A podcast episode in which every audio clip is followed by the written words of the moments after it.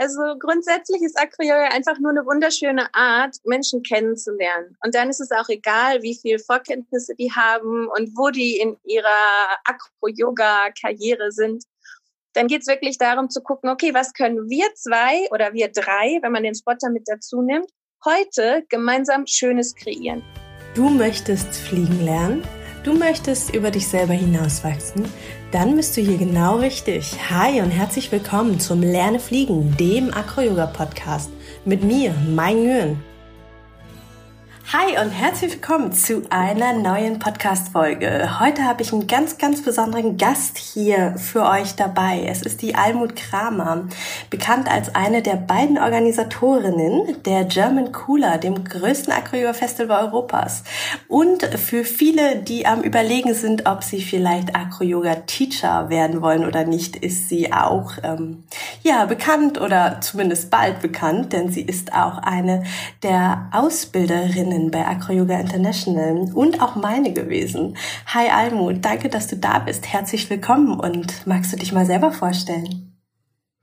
Hallo Mai, schön dich zu diesem Anlass mal wieder zu sprechen. ähm, ich liebe Bewegung und äh, sozialen Kontakt und für mich ist Acro-Yoga die perfekte Mischung aus beidem.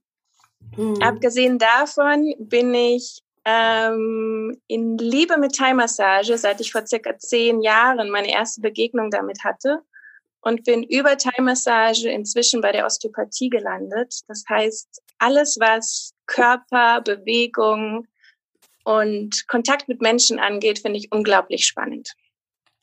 Super cool. Und das finde ich, das merkt man dir auch an. Also du bist, also wie gesagt, du bist ja quasi auch meine Acro-Yoga-Lehrerin gewesen, die mich so ins Teachen eingeführt hat. Und das, das merkt man einfach so sehr. Du bist einfach so eine Körper- und Bewegungs- und besonders Thai-Enthusiastin. Und das habe ich sehr, sehr genossen bei dir. Mm, magst du mal erzählen, wie du eigentlich zum Acro-Yoga gekommen bist und wann? Das war, oh Gott, rechnen kann ich nicht so gut, aber ist schon einige Jahre her. Ähm, ich war bei einem Zirkuspädagogik-Workshop und bin da auf Luzi Bayer getroffen. Mhm. Und in dieser Ausbildung wurden auch teilweise Acro-Yoga Basics unterrichtet. Und ich habe sofort gemerkt, dass das Basen in meiner Natur liegt dass ich mich da mm. pudelwohl fühle, dass es mir unglaublich Spaß macht, andere Menschen auf Händen und Füßen zu tragen, zu bewegen und ihnen diese Sicherheit und das Vertrauen zu geben, dass sie da oben Sachen machen können, die sie vorher noch für unmöglich gehalten haben. Mhm. Und ich habe in der Phase gerade meine Magisterarbeit geschrieben und war in der Prüfungsphase in den Geisteswissenschaften und ähm, habe eigentlich gedacht, ich habe überhaupt keine Zeit dafür. Aber irgendwas hat das in mir angetriggert, dass ich gar nicht anders konnte, als zwischendurch immer wieder zu Acro-Yoga-Stunden zu gehen. Und habe dabei gemerkt, dass es eine wunderbare Art ist, aus dem Kopf rauszukommen und wirklich in den Körper einzutauchen. Und gerade dieser einsame Schreibtisch, arbeitsintensive Prozess von finalen Arbeiten schreiben, für Prüfungen lernen, hat mir gezeigt, wie schön das ist, wieder in einem sozialen Kontakt zu sein und sich mit Menschen zusammen zu bewegen. Hm, ja, das kann ich so verstehen. und wie ging es bei dir dann weiter? Also hm, arbeitest du heute noch in etwas, was du damals gelernt hast, also wo du deinen Magister gemacht hast?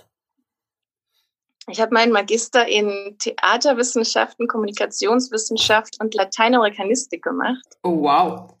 Und ähm, so Anteile kann ich fast alles davon irgendwo wieder verwenden. Zum Beispiel die Sprachen aus der Lateinamerikanistik, Spanisch, Portugiesisch, die konnte ich beim bilingualen Teacher Training in Mexiko wieder auspacken. Oh, wie cool. Oder Kommunikationswissenschaft, ähm, wie man schöne Ankündigungstexte schreibt für Workshops, Events und teilweise auch ein bisschen Theaterwissenschaft, wenn es dann um den performativen Charakter von Acro-Yoga geht und man eine kleine Sequenz zusammenbaut, vielleicht auch mit Text, Musik hinterlegt, dann hat das schon was Szenografisches.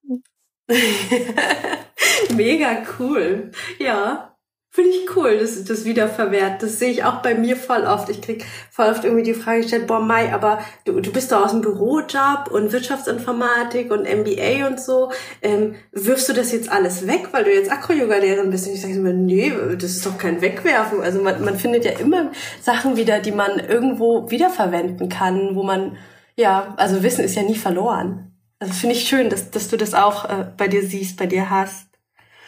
Mm, wie, wie kam es bei dir zu der Entscheidung, dann Acro-Yoga zu so einem großen Teil in deinem Leben zu machen? Ich glaube, ich war einfach richtig müde von der wissenschaftlichen Arbeit und ihrer Einsamkeit. Ich habe meine Abschlussarbeit über ähm, argentinisches Theater im öffentlichen Raum geschrieben.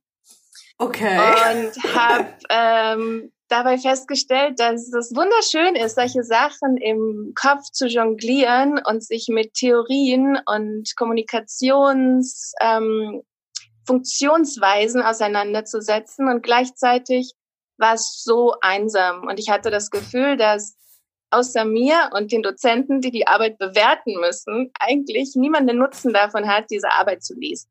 Mhm. Und deshalb wollte ich unbedingt was machen, was einen direkten Effekt hat, was Menschen mit einbezieht und was mich selber auch in Bewegung hält. Hm. Und da kam dann Acro-Yoga ins Spiel. Da kam dann Acro-Yoga ins Spiel. Ich habe die Jahre davor viel in Theaterprojekten gearbeitet. Mhm. Vor allem als Regieassistentin und im Dramaturgiebereich und habe dabei gemerkt, dass es so intensive Produktionsphasen von vier bis sechs Wochen sind, die dir kaum noch ähm, Raum für Alltag, Bewegung oder soziale Kontakte lassen. Mhm. Und so schön diese Arbeit auch ist und es Spaß macht, in so ein Thema einzutauchen, in so einen Produktionsprozess einzutauchen, Proben mitzubegleiten, ähm, ist es nicht gesund. es ist einfach nicht äh, für mich gemacht, zwischendurch zwölf bis 14 Stunden am Tag zu arbeiten und dann einfach wieder wochenlang Pause zu haben zwischen Produktionen. Mhm. Und ich habe mir gedacht, warum nicht was zum Beruf machen, wo ich mich besser fühle, wenn ich von der Arbeit komme, als in dem Moment, in dem ich zur Arbeit gehe. Oh. Und das ist tatsächlich der Fakt, wenn ich Acro-Yoga unterrichte. Selbst wenn ich vorher noch schlechte Laune habe oder irgendwas in meinem Kopf herumjongliere durch dieses ähm, soziale Gefüge, mhm. durch den direkten Kontakt mit Menschen, ähm, fühle ich mich danach einfach besser. Wow. Das ist, boah, ich, ich glaube, den Satz muss ich mir irgendwo an die Wand pinnen. Was ist das denn für ein unglaublich schöner Vorsatz, um sich einen Job auszusuchen? Also besser heimkommen, als man hingegangen ist. Hammer. Ha. Das finde ich so schön, Almut.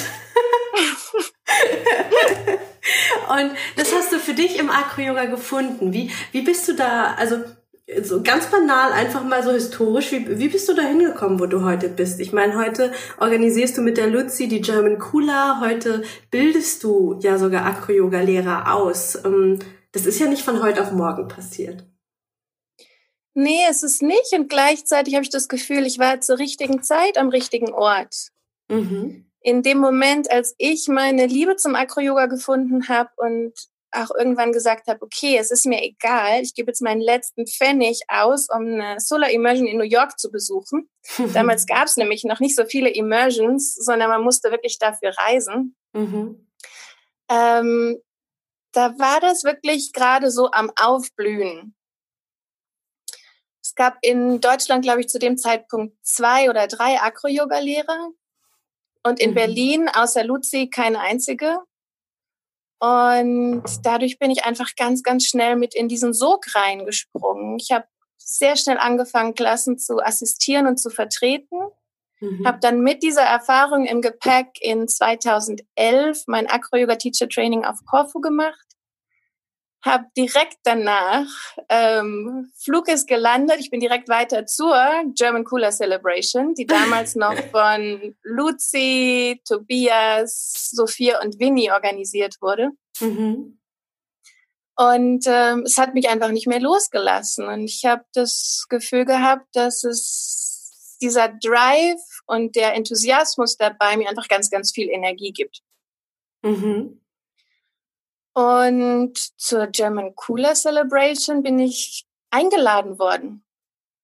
Ich mhm. hatte mich in dem Jahr schon ein bisschen eingebracht und wurde gefragt, ob ich nicht Lust habe, mit ins Team zu kommen, mit zu organisieren, mit zu unterrichten. Und ähm, weil ich das Event einfach super schön finde, habe ich nicht lange überlegt und ja gesagt. Mhm.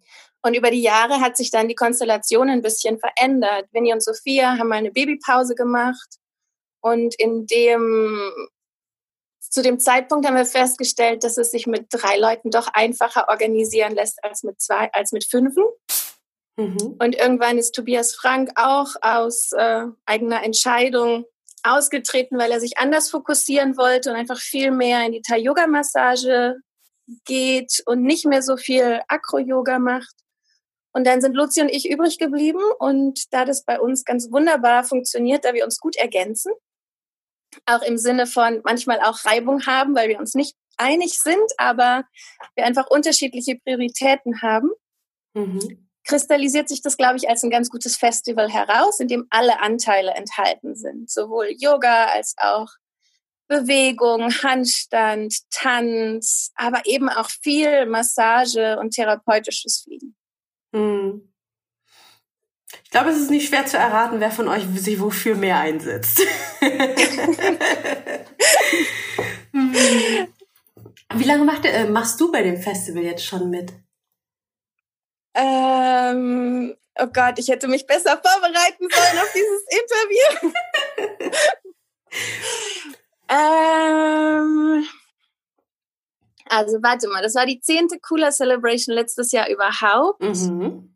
Und ich würde sagen, ich bin seit sechs oder sieben Jahren mit dem Orga-Team. Mhm. Also schon eine kleine Weile. Schon eine große Weile, gerade in der Akro-Welt, die ja noch so jung ist, ne? Cool. Mm, was ist die German Cooler eigentlich genau? Also du hast gerade schon ein bisschen angerissen, was da alles an Themen drin sind. Für jemanden, der noch nie auf einer German Cooler war, ähm, ich glaube, da, da schwebt so irgendwie das Bild, okay, es ist ein Acro-Yoga-Festival. Aber was macht es so besonders? Ich meine, die Kula hat ja schon ihre ganz eigene Energy, ne? Ich würde diese Frage am liebsten an die Teilnehmer weitergeben und nicht selber beantworten müssen. Also im Endeffekt ist es ein viertägiges Festivalkonzept indem wir versuchen, wirklich für alle Könnensstufen was Ansprechendes anzubieten. Also wirklich vom blutigen Beginner über den, der schon richtig Feuer für Acro-Yoga gefangen hat und gerade in seiner Waschmaschinenphase ist, bis zum ähm, erfahrenen Akrobaten, der dann auch in der stehenden Akrobatik noch ein bisschen was dazu bekommt. Und natürlich dann auch eine gute wie nennt man das denn? In, Im Englischen würde ich Maintenance sagen, also eine gute Instandhaltung der, mhm. des akrobatischen Körpers durch dies, durchs therapeutische Fliegen, die Massage, Gelenkmobilisierung, ein bisschen Yin-Yoga, um den Körper wieder zu stretchen und weich zu machen. Und das Ganze gemischt mit unglaublich gutem Essen. Oh ja und ähm, einer guten Portion Musik zum Mitsingen, zum Mittanzen, wo es dann nicht mehr um Form oder Performance geht, sondern einfach nur noch schütteln und shaken, was das Zeug hält. Super schön. Ja, doch, das passt ganz gut. Das ist ein schönes Bild, der Cooler. Jemand, der noch nie Acro-Yoga gemacht hat, ähm, wenn du ihm sagen, erklären müsstest, warum er unbedingt mal Acro-Yoga ausprobieren sollte, was würdest du dem sagen? Ich sage niemandem, dass er es unbedingt mal ausprobieren sollte, aber ich lade jeden ein, es auszuprobieren. Aber wenn die mhm. Antwort nein ist, dann ist das auch in Ordnung. Es ist nicht jedermanns Sache. Mhm. Aber meistens reicht es, wenn man die Einladung ein, zwei Mal ausspricht, dass man die Leute dann auf seinen Füßen wiederfindet. und dann haben sie ihren eigenen Gedanken dazu, warum sie das ausprobieren sollten. Hm. Schön. Und Thai-Yoga-Massage, ich meine, das ist ja, also ich, ich habe immer das Gefühl, gerade Thai-Yoga-Massage, therapeutisch Fliegen kommt ähm, in vielen Communities, gerade wo es nur Jams gibt, sehr, sehr kurz. Und für mich ist es ein total essentieller Teil vom Acro-Yoga tatsächlich. Das, was für mich auch den großen Unterschied zur Akrobatik ausmacht, wo man wirklich dann am Ende nochmal in Connection geht und gemeinsam eben sich umeinander und um den Körper kümmert, anstatt irgendwie sich alleine singlemäßig mäßig ein bisschen zu stretchen, was man ja ehrlicherweise doch irgendwie ganz oft dann einfach unter den Tisch fallen lässt. ähm, ja, wie, was äh, bedeutet für dich die Thai-Yoga-Massage? Anscheinend ja sogar so viel, dass du ja sogar noch zur Osteopathie rübergegangen bist. Magst du da noch ein bisschen drüber erzählen? Ich finde es einfach so ein schönes Thema. Die wichtigste Zutat in der Thai-Yoga-Massage ist Metta und das ist liebevolle Aufmerksamkeit. Und mm. die braucht einfach nach der Akrobatik, um wieder gut zu landen, um den Körper wieder da abzuholen, wo er gerade ist, um Muskeln, die in der Anspannung waren, wieder ans Loslassen zu erinnern, um die Gelenke zu entlasten, damit der Körper am nächsten Tag auch wieder frisch und ready ist, damit es weitergehen kann. Mhm. Und äh, es ist ein unglaublich schöner Dialog, wenn sich beide Dialogpartner wohlfühlen und darauf einlassen, dann kann eine Magie entstehen, in der es fast wie ein Tanz ist, aus Geben und aus Nehmen. Und bei dem eine Form der Entspannung erfahren werden kann, die man alleine nie finden würde. Diese Perspektive, dass jemand anders dich mit deinen Gefühlen durch den Körper führt indem er deinen Körper berührt, kompressiert, stretcht. Das hat man einfach nicht alleine. Und diese Aufmerksamkeit lenkt die eigene Aufmerksamkeit. Und in dieser Doppelung der Aufmerksamkeit kann man unglaublich gut mit dem eigenen Körper kommunizieren und wirklich verstehen, was braucht der Körper gerade? Wo bin ich gerade? Brauche ich heute viel? Brauche ich heute wenig? Muss es eher kräftig sein oder eher subtil? Und es ist ein immer wieder neues Kennenlernen der eigenen Körperbedürfnisse, des eigenen Körpergefühls und des Miteinanders. Oh mein Gott, auch den Teil möchte ich mir aufschreiben. oh, Almut, das ist, das hast du so schön gesagt. Wow. Krass. Ja, das macht mich gerade sprachlos. ähm, hm. Und was tust du heute alles, Almut? Wenn ich so überlege, wenn ich so an dich denke, dann sehe ich dich immer irgendwie ähm, einerseits Acro-Yoga-Lehrer ausbilden, ja, also die nächste Ladung, die nächste Ladung an Acro-Yogis oder an Acro-Yoga-Lehrern. Ich sehe bei dir Facebook-Events immer wieder, wo du einlädst zu Acro-Yoga und auch Thai-Massage-Events. Ich glaube, Osteo-Thai habe ich auch schon irgendwo gesehen. Und ähm, ja, und jetzt habe ich gehört, du machst noch eine Osteopathie-Ausbildung. Was tust du heute alles, Almut? Wo, wo findet man dich so? Man findet mich entweder in Berlin, wo ich meine Basis habe und wo ich regelmäßige Acro-Yoga-Stunden unterrichte, wenn ich da bin. und ansonsten eben durch die Ausbildung auch genug Leute kenne, die mich ganz wunderbar und verantwortungsbewusst vertreten. Ähm, man findet mich in der Schweiz an meiner Osteopathieschule mhm. oder in Basel, wo ich im Studio einer Freundin auch regelmäßig Workshops und Behandlungen gebe. Man findet mich in Berlin zu Hause auf meinem Massagefuton, auf dem ich selber manchmal gerne rumrolle, anstatt andere Menschen zu massieren. Aber das mache ich dort natürlich auch. Mhm. Ähm, man findet mich immer einmal im Jahr an Ostern in der Türkei an einem wunderschönen Ort mitten in der Natur, wo ich mit meinem Kollegen Till Heg zusammen eine Basisausbildung Thai-Massage unterrichte. Und man findet mich überall da, wo ich eingeladen werde. Wenn ich Zeit habe und mein Terminkalender das zulässt, dann ähm, teile ich meine Begeisterung für Bewegung und Massage natürlich auch da, wo Interessenten da sind. Wow. du machst ganz schön viel, Almut. Krass. Mm. Ich mache ganz schön viel, aber ich lerne auch immer mehr Pausen zu machen. Mhm. Und dann kommt die Schönheit noch mehr durch, wenn man selber merkt, so man hat seine eigene Bewegungspraxis. Dann kann man in der gemeinschaftlichen Bewegungspraxis wieder noch mehr genießen. Und ich merke wirklich, je älter ich werde, ich brauche mehr und mehr Rückzug. Also auch wirklich Tage ohne soziale Kontakte und wirklich nur im Schwarzwald hinterm Haus meiner Eltern spazieren gehen oder so. Oh, schön. Mm, das ist auch ein schönes Stichwort. Wie, wie hat sich das, wie empfindest du das? Ich habe das Gefühl, ähm, seitdem ich angefangen habe, ähm, mehr und mehr Akro zu unterrichten, dass ich ähm, ja irgendwo auch in meiner eigenen Praxis ins Schleifen komme, dass ich mehr am Unterrichten bin und mehr für andere da bin, als äh, dann dann meins zu machen. Wie erlebst du das und hast du da Tipps? Mm, Kenne ich von mir phasenweise genauso. Mhm. Und in anderen Phasen ist es ein sehr intensives Training und es hängt bei mir aber immer sehr stark von den Menschen ab, die um mich rum sind und ob ich feste Trainingspartner habe oder nicht. Mhm. In Berlin habe ich eine Partnerin, die vor etwas mehr als einem Jahr ein Kind bekommen hat. Und natürlich war in der Schwangerschaft und in der Zeit direkt danach nicht so viel Training angesagt. Und ich freue mich gerade riesig, wieder in dieses regelmäßige, mindestens einmal die Woche trainieren zu kommen in den Zeiten, in denen ich in Berlin bin. Hm.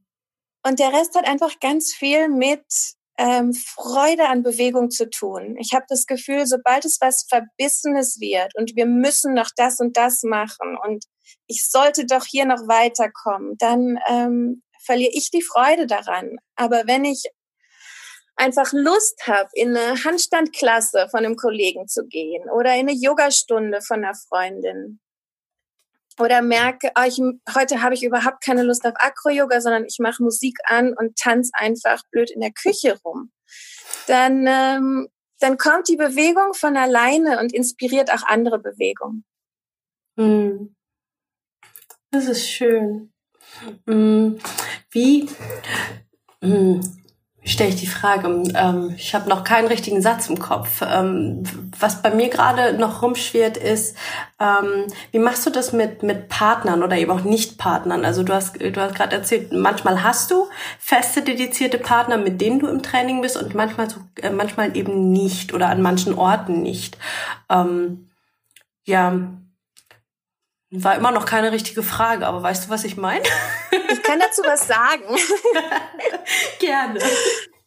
Beides hat Vorteile. Also grundsätzlich ist Acro-Yoga einfach nur eine wunderschöne Art, Menschen kennenzulernen. Und dann ist es auch egal, wie viel Vorkenntnisse die haben und wo die in ihrer Acro-Yoga-Karriere sind. Dann geht es wirklich darum zu gucken, okay, was können wir zwei oder wir drei, wenn man den Spotter mit dazu nimmt, heute gemeinsam Schönes kreieren. Hm. Wo können wir uns gegenseitig abholen und wo finden wir den gemeinsamen Nenner, dass wir Spaß daran haben, was wir machen. Und dann gibt's natürlich auch diese Momente, wo man merkt, so, okay, heute geht's mir nicht darum, sondern ich möchte weiterkommen in der und der Technik oder ich möchte an meinem stehenden Hand-to-Hand -Hand arbeiten oder ich möchte gerne noch hier neue Inspirationen für meine Therapeutic Flying Praxis finden. Hm. Und dann finde ich schon gut, wenn man jemanden hat, wo man sich konkret verabredet. Ansonsten kann es auch passieren, dass man auf einer Berliner Jam einfach gar nicht dazu kommt, selber zu trainieren, sondern einfach von hier und da hier was spottet, da was erklärt, hier mal kurz was based und dann kommt man an dem Abend nach Hause und denkt so, hm, eigentlich war relativ wenig für mich selbst dabei und ich habe viel, viel ähm, im Dienste von anderen gestanden, was finde ich zwischendurch mal vollkommen in Ordnung ist, aber es muss gut balanciert sein. Mm. Ja, das kenne ich sehr gut. Wie, wie machst du das mit dem gut balancieren? Also ich habe ähm, hab mir am Anfang super schwer damit getan, dann einfach Nein zu sagen. Kann ich mittlerweile leichter, also dass ich quasi diese Balance halte, dass ich eben eine Zeit lang mit anderen was mache und dann aber mir quasi die Partner aussuche und sage so, hey, ich würde gern das und das trainieren für mich selber. Aber es ist schon irgendwie, ja, habe ich mir sehr schwer mitgetan. Wie, wie bist du damit umgegangen? Oder wie gehst du heute damit um? Am Anfang habe ich überhaupt nicht Nein gesagt und habe hm. dann irgendwann gemerkt, ich bin selber frustriert. Und mhm. das hat dazu geführt, dass ich gelernt habe, ganz klare Grenzen zu setzen und auch zu, zu schauen, okay, ähm, so zwei, drei Mal lasse ich mich gerne im Training unterbrechen, um anderen Menschen was zu zeigen oder um was zu spotten. Und dann aber auch ganz klar zu sagen, hey, ich kann euch gerne fünf Minuten geben, aber ich habe meine Partnerin hier und wir wollen noch das und das machen. Das heißt, die Zeit ist von Anfang an klar begrenzt und dann gibt es auch keine Erwartungen, die enttäuscht werden können. Hm. Das ist schön. Mm, ich habe noch eine Frage von einem Zuhörer tatsächlich bekommen. Der hat nämlich gefragt, wie sieht eigentlich so eine Acro-Yoga-Teacher-Ausbildung aus? Magst du da mal einen Einblick reingeben, wie man, wie man sich das vorstellen kann? Oh Gott.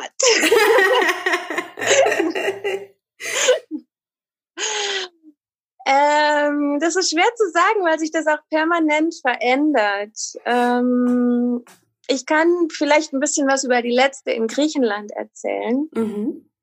Also schlussendlich ist es ein fast zweiwöchiges Programm mit einem anschließenden Festival. Und in dem Programm fängt man erstmal bei den Basics an und man lernt ähm, die absoluten Grundzüge des Acro-Yoga an Schüler zu vermitteln und zu gucken, dass man wirklich fast mit jedem Menschen, den man sich vorstellen kann, diese Gemeinschaft kreieren kann, dass man gemeinsam eine Figur findet oder ein spaßiges Warm-up, dass man die Leute in ihren Körper holt.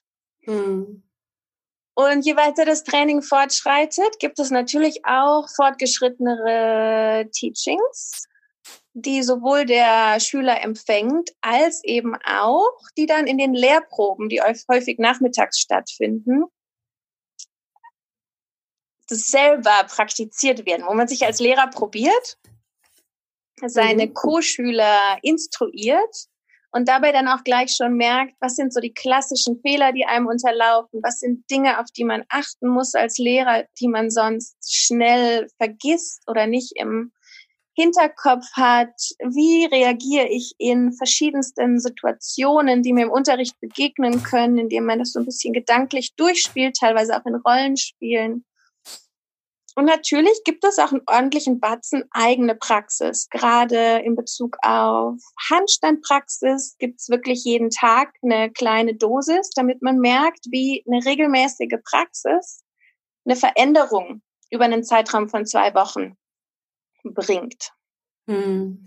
Aber schlussendlich ähm, finde ich, kann man ein Acro-Yoga-Teacher-Training nie ausreichend beschreiben, weil einfach so viele Dinge zur selben Zeit passieren. Man ist Teil eines sozialen Gefüges, man geht durch seine Emotionen, man findet seine Stärken, man findet seine Schwächen und muss sich damit auseinandersetzen. Man sieht so viele andere Menschen, von denen man denkt, oh mein Gott, die sind so großartig und wer bin ich, dass ich hier mit diesen Menschen in einem Raum mehr auf Augenhöhe begegne. Und ich habe das teilweise als Lehrer immer noch, dass ich denke, oh mein Gott, wer bin ich, dass ich diesen Leuten was erzählen soll?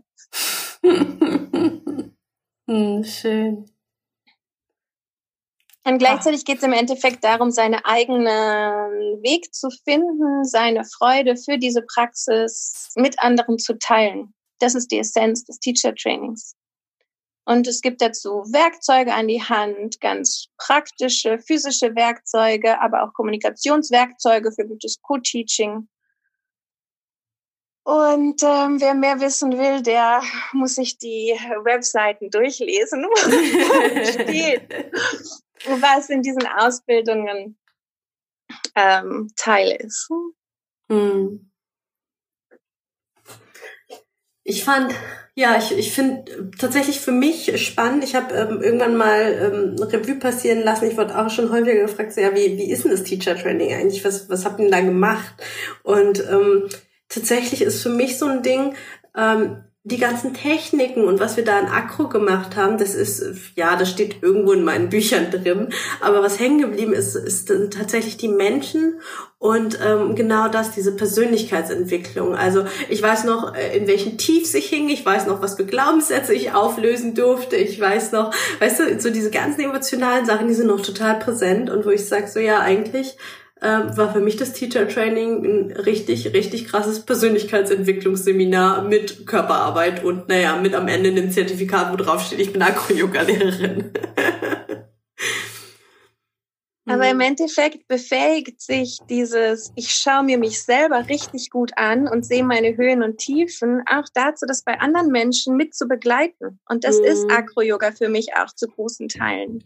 Die Leute stellen sich ihren Ängsten, die stellen sich ihren Herausforderungen, die stellen sich ihren Partnerkrisen, wenn sie mit ihrem Partner Acro-Yoga machen. Und ähm, ja, Insofern macht es für mich total Sinn, dass in der Akro-Yoga-Lehrerausbildung auch so eine Persönlichkeitsentwicklung stattfindet, weil es einem hilft, die Teilnehmer da abzuholen, wo sie gerade sind und in ihren Achterbahnfahrten zu begleiten. Hm. Ja, das finde ich total schön. Schöne Sichtweise. Ich finde auch, mh, hm, also was, was ich auch unglaublich an der Art, wie du unterrichtest, magst, mag, wie du unterrichtest, mag, so rum. So, jetzt habe ich ähm, deutsche Sprache, ne? Ähm, ist, dass du die Leute wirklich versuchst abzuholen. Und zwar immer und überall und alles und jeden. Und das finde ich so, so schön. Also das finde ich, ich habe das Gefühl, ähm, im Acro-Yoga, ähm, ich, ich Gut, du bist länger in der Szene als ich. Ähm, da hast du vielleicht nochmal eine andere Einschätzung oder eine weitere. Ich habe das Gefühl, ähm, es passiert einfach gerade ganz viel, wo dann irgendwie starke Abgrenzungen sind, wo es dann sehr ins Akrobatische geht, wo dann irgendwie auf manchen Jams dann äh, total geschlossene Gruppen miteinander nur ähm, irgendwie ne die krassen Standing-Akro-Sachen machen und ähm, die Anfänger so ein bisschen ja daneben sind und ein bisschen spielen und Glück haben vielleicht, wenn jemand dabei ist und denen was erklärt. Und dann gibt's so ganz andere Jams, die so komplett offen sind, die komplett irgendwie noch Einführungssachen haben für Anfänger. Ähm, das sind so zwei Dimensionen, die ich gerade äh, viel beobachte. Ähm, siehst du das auch oder sagst du, das ist ganz normal? Das passiert einfach, wenn so ein gewisser Maturity State da ist in der Community? Ich würde sagen, dass es einfach Leute gibt, die aus ganz unterschiedlichen Motivationen heraus Acro-Yoga machen. Und mhm. es geht manchen Leuten wirklich um ein ganzheitliches Körperkonzept. Und das sind die Leute, die sich auch auf dieses Miteinander einlassen können. Und es gibt aber wirklich auch Leute, denen geht es um die äußere Form und die wollen weiterkommen in ihrer partnerakrobatischen Zusammenarbeit. Und dann ist natürlich ein ganz, ganz anderer Fokus da, der sich auch im Training und im Miteinander auf Jams widerspiegelt. Hm. Ja, schöner Blickwinkel. Den habe ich noch nicht gesehen. Danke. mm. Partnerakrobatik und Acro-Yoga. Ähm, same, same, but different. Wie würdest du die beiden Sachen auseinanderhalten? Jemanden, der sitzt und sagt so, hey, sieht doch gleich aus. Da gibt es für mich zwei wesentliche Punkte. Einmal, dass es für mich persönlich beim Acro-Yoga viel mehr um den Prozess geht mhm. und es darum geht, ein gemeinsames Erlebnis und eine Körpererfahrung zu kultivieren, ganz egal, was dabei rauskommt. Wenn die Leute durcheinander purzeln und dabei lachen und Spaß haben, finde ich das genauso wertvoll wie jemand, der das erste Mal stolz und happy ist, weil der Hand-to-Hand -Hand für fünf Sekunden lang stabil war. Mhm da geht es wirklich um eine Erfahrung. Und in der Partnerakrobatik habe ich schon das Gefühl, dass es ein ergebnisorientierteres Arbeiten ist. Mhm. Und der zweite Punkt ist, dass im Acro-Yoga für mich wirklich die, das Yoga, die Solo-Praxis dazugehören, genauso wie ein gutes Cooldown und ein Kennenlernen des Körpers deiner Partner in der Thai-Massage in einer ganz, ganz anderen Form als in der Akrobatik, während ich in der Akrobatik das Gefühl habe, dass es schon auch einen Warm-up gibt und es gibt schon auch ein Stretching als Cooldown, aber es ist nicht so viel Herz und Liebe dabei, dass man sich stundenlang massieren würde danach. Interessant. Hm. Schöne Abgrenzung. Oh. Auch Almut, ich, ich könnte gerade stundenlang zuhören. Ich finde das so, so cool. Ich, ich habe das Gefühl, du, du haust so einen, einen philosophischen Satz nach dem anderen raus und ich muss dann erstmal sitzen und den verarbeiten und gleichzeitig quasi das Interview noch führen. gar nicht so einfach mit dir. Tut mir leid. sorry, Oder not sorry. ah, voll, voll schön. Ähm, ja, was habe ich denn noch? Ich, also ich habe mir ein paar Fragen, äh, genau für solche Fälle habe ich mir mal ein paar Fragen rausgeschrieben. So. ähm, ganz off-topic. Ähm, welches Buch würdest du empfehlen? Was ist so für dich so ein Evergreen, wo du sagst, so, ach, bei dem geht mir das Herz auf, das lese ich immer wieder gerne oder verschenk's immer wieder gerne oder empfehle es immer wieder gerne? Wow, okay. Um, The Night Circus. The Night Circus. Okay, magst du da ich mal was weiß nicht mal mehr, wie die Autorin heißt. Ich glaube, Erin irgendwas. Aha. Aber das ist eigentlich ein Jugendroman, bei der es um, bei dem es auch viel um Magie geht. Aber es ist eins der Bücher, die ich eigentlich immer wieder lese, gerade in Phasen, wo ich mich nicht so gut fühle. Mhm. Und es mir so einen kurzzeitigen, so ein Timeout von der realen Welt erlaubt, wo ich wirklich in eine komplett andere Welt eintauche und mitfiebern kann. Mhm. Aber ansonsten ähm, muss ich im Moment so viel Fachliteratur lesen, dass ich gar nicht so viel dazu komme, die schönen, ähm, die schöne Literatur zu genießen, wobei ich eigentlich ein totaler Bücherwurm bin. Und ich würde auch sagen, ich lese mindestens ähm, drei bis vier Bücher pro Monat. Mhm. Aber so ein absolutes Highlight gibt's, glaube ich, nicht wirklich. Mhm. Außer dem, was ich gerade genannt habe. Mhm. Sehr, sehr spannend. Muss mir viel vom anschauen. Und Fachliteratur liest du für deine Osteo-Ausbildung, richtig? Vor allem, genau. Hm. Und planst du da danach noch was mitzumachen mit der Osteo-Ausbildung? Also eigene Praxis oder noch mehr quasi ähm, ja, Treatments geben? Oder ist es einfach für dich noch einfach eine Wissenserweiterung für so ja deinen Körper und Fachwissen erweitern? Nö, es geht schon mehr und mehr in die Richtung, dass ich das auch ähm, wirklich beruflich ausleben möchte in Form von Behandlung. Ich kann mir allerdings nicht vorstellen, dass ich jemals nur noch als Osteopathin arbeiten werde. Hm. Dazu mache ich die anderen Sachen einfach auch viel zu gerne. Aber es ist auch eine Tendenz von mir, dass ich schnell gelangweilt bin von einer Sache. Hm. Das heißt, wenn ich mich vielseitig aufstelle, dann machen mir die Sachen Spaß. Wenn ich mir vorstellen würde, ich würde jetzt nur noch Acro-Yoga unterrichten, ich glaube, dann hätte ich auch nicht mehr so viel Freude daran. Mhm. Und so eine gesunde Mischung aus verschiedenen Formen der Arbeit. Acro-Yoga ist ja mehr Gruppenarbeit. Bei den Treatments hast du mehr Einzelarbeit. Bei Events ist es mehr Orga-Arbeit, die man alleine macht diese verschiedenen Formen der Arbeit zu kombinieren, erlaubt mir, dass ich da immer noch relativ viel Spaß dran habe, auch wenn es zwischendurch mal stressig werden sollte. Mhm. Finde ich cool. Also ähm, es gibt ja da so einen Begriff von der Barbara Share, Scanner, ne? Scanner-Persönlichkeiten, die irgendwie so an allem Möglichen irgendwie Spaß haben und sobald sie eben eine Sache zu viel oder nur eine Sache machen, dass ja, dass sie das so ein bisschen langweilt. Finde ich, äh, bin ich auch so ein Mensch und deswegen da einfach eine Frage, die mir auch kommt, ist, wie kriegst du das alles unter einen Hut? Also ich habe immer das Gefühl, wenn, wenn ich dann äh, einerseits von einer Sache gelangweilt bin, mir dann noch ein, zwei andere Sachen anlacht, dass ich dann da wieder irgendwann sitze und denke so, boah, wo kommen die ganzen Sachen her? Ich habe so viel zu tun.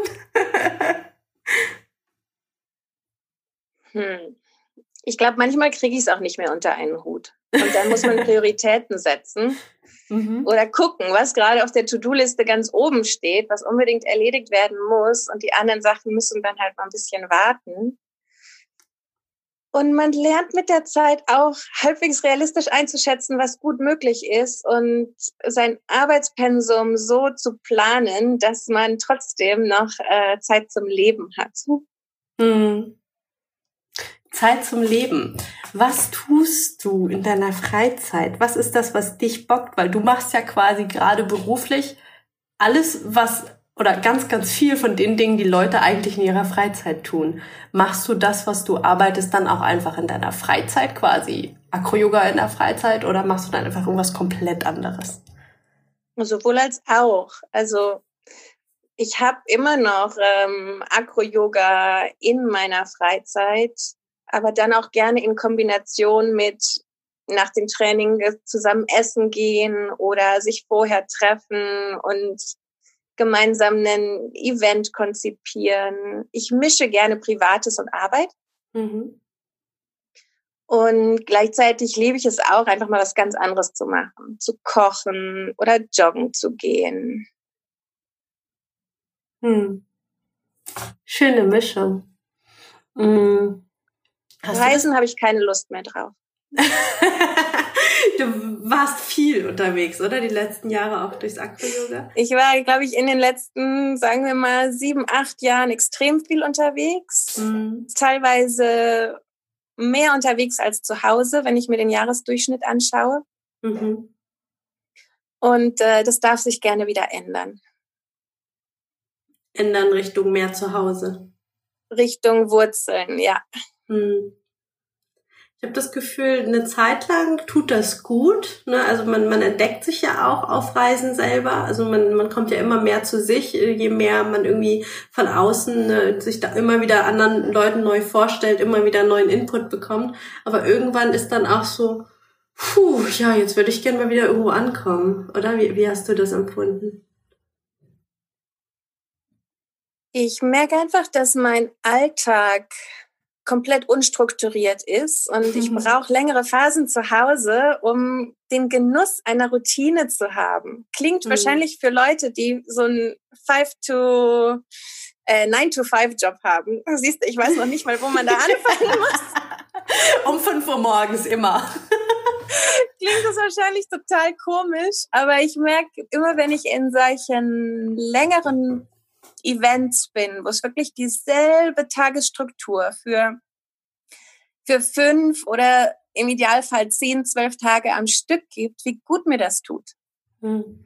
Und wie wenig ich das in meinem Alltag habe, der sich ja nach einzelnen Events oder Workshops, dann nach Treatment-Terminen und auch ganz viel Freiheit richtet. Ich kann ja selber entscheiden, wann ich meine Buchhaltung mache. Ich kann selber entscheiden, wann ich meine sogenannten Office Hours habe, an denen ich E-Mails beantworte oder für Interviews zur Verfügung stehe. Yeah. Aber gleichzeitig erfordert das schon auch ähm, gute Selbstdisziplin. Mm.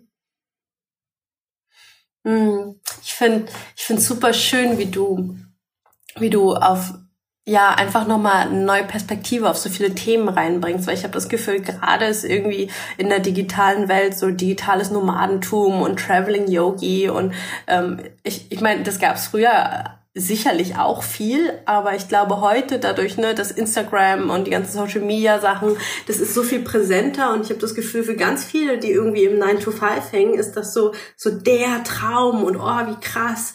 Und deswegen gerade deswegen finde ich es so cool, dass du da einfach nochmal eine andere Perspektive drauf bringst und sagst so, ja, habe ich jetzt sieben, acht Jahre gemacht, ähm, jetzt hätte ich gern wieder Wurzeln. finde ich schön. Also alles im Prozess, ne? Alles kein Ziel, sondern es gibt Zeiten, in denen, in denen passt es, in denen ist es wichtig für einen und dann einfach wieder Zeiten, wo andere Sachen wichtiger werden.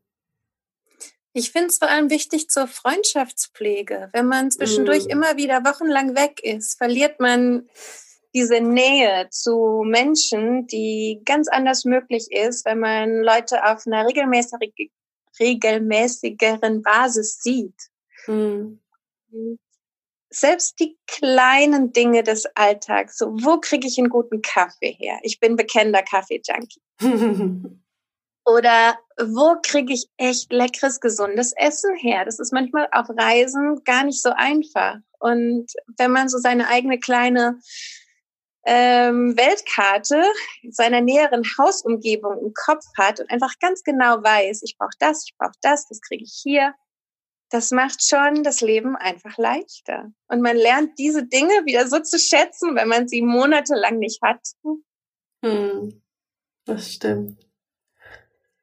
Almut, wo nimmst du deine Lebensfreude und dein Strahlen her? Ich habe das Gefühl, immer wenn wir reden, du bist immer am Strahlen. Also klar, du hast auch mal irgendwie Downphasen, aber es ist, ich habe das Gefühl, du, du hast super viel Energie. Hm, das ist schön, das zu hören. Das würde ich nämlich nicht selber genauso sehen.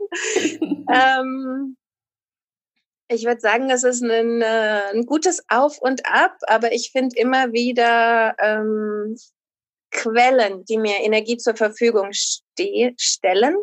Und ich kann mich inzwischen ganz gut lesen und merke, wenn es irgendwas braucht, um mir wieder Energie zuzuführen.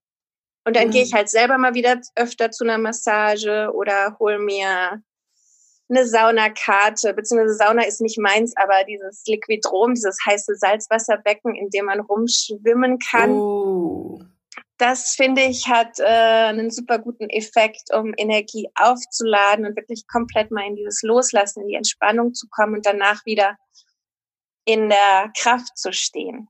Mhm. Aber ich denke, es sind vor allem die Menschen um mich rum. So, die Menschen, die mir nahestehen, mit denen ich viel zusammenarbeite, die, die einfach durch die Art, wie sie sind und wie sie mit mir umgehen, immer wieder Freude und Energie in meinen Alltag mit hineingeben. Hm. Schön. Hm, was hast du, woran erkennst du bei dir oder wie erkennst du, wenn mal irgendwie das Energielevel low ist? Ähm, hast du da irgendwie einen Detektor, einen Kompass? Also ganz einfach ist es, wenn ich nicht regelmäßig esse, werde ich gruntig. mhm. Das heißt, wann immer es mir mal gerade nicht so gut geht, muss ich zwei Sachen ähm, checken. Einmal, wann habe ich das letzte Mal gegessen? Und helfen mir ein paar Nüsse schon, dass es mir ein bisschen besser geht. Und das zweite ist, wann habe ich mich das letzte Mal bewegt?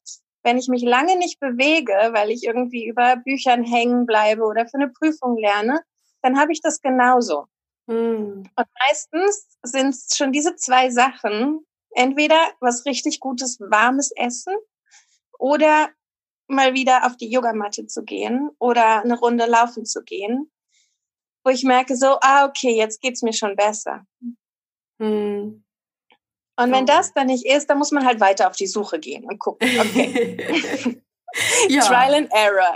Ja, aber Essen und Bewegung, das klingt doch schon nach zwei sehr, sehr einfach abzuklopfenden Sachen. Und ich glaube, das ist, ja, das könnte man fast universell können wir fast jedem einmal mitgeben, oder?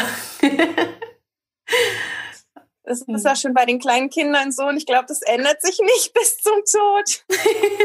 True. um.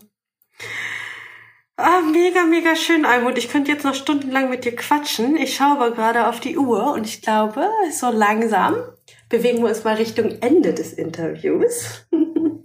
Hm. Hast du noch irgendwelche Abschlussworte, die du an alle zukünftigen und vielleicht auch schon Akro-Yogis, Akro-Yoginis richten möchtest, die gerade zuhören? Hm. Da fällt mir eigentlich nur ein schönes Zitat ein. Und das Schöne daran ist, dass ich nicht mal mehr weiß, wie rum es war, aber für mich macht es in beide Richtungen Sinn. Es mhm. ist ähm, Move your mind and your ass will follow oder eben umgedreht. Move your ass and your mind will follow. Es ist eigentlich egal, auf welcher Seite man anfängt. Schlussendlich, ähm, wenn man Harmonie findet in dem, was man macht und dem, wie man es macht und was man darüber denkt, dann ähm, kommen die Sachen ins Fließen und man hat Spaß dabei. Oh, super schön. Noch ein Zitat. Ich glaube, ich muss mir die ganze Folge nochmal anhören. Ich schreibe mir Zitate raus und dann klebe ich die mir irgendwo hin. oh, mega, mega schön. Danke dir, Almut. Wow. Um, ich danke dir. Sehr, sehr gerne. Und du schickst mir einfach später im Nachgang noch Links und so zu, wie die Leute dich finden können. Dann brauchen wir jetzt keine Links vorlesen. Ich glaube, beschreiben tut die ja eh keiner. Und dann können die nachher könnt ihr einfach nachher in den Show Notes die Links von der Almut anklicken und sie abchecken in Berlin, der Schweiz und wo auch immer sie gerade ist und mit ihr coole Events erleben. so machen wir es am besten, gell? Das mache ich. Cool. Almut, ich danke dir für deine Offenheit, ich danke dir für deine Spontanität. Ich freue mich mega, dass es jetzt geklappt hat, äh, nach ein paar Orga-Aufwänden. Geht mir ebenso. Und ja, von Herzen alles Liebe und ähm, ja, lieben Gruß und danke an alle, die bisher zugehört haben. Ciao. Ciao.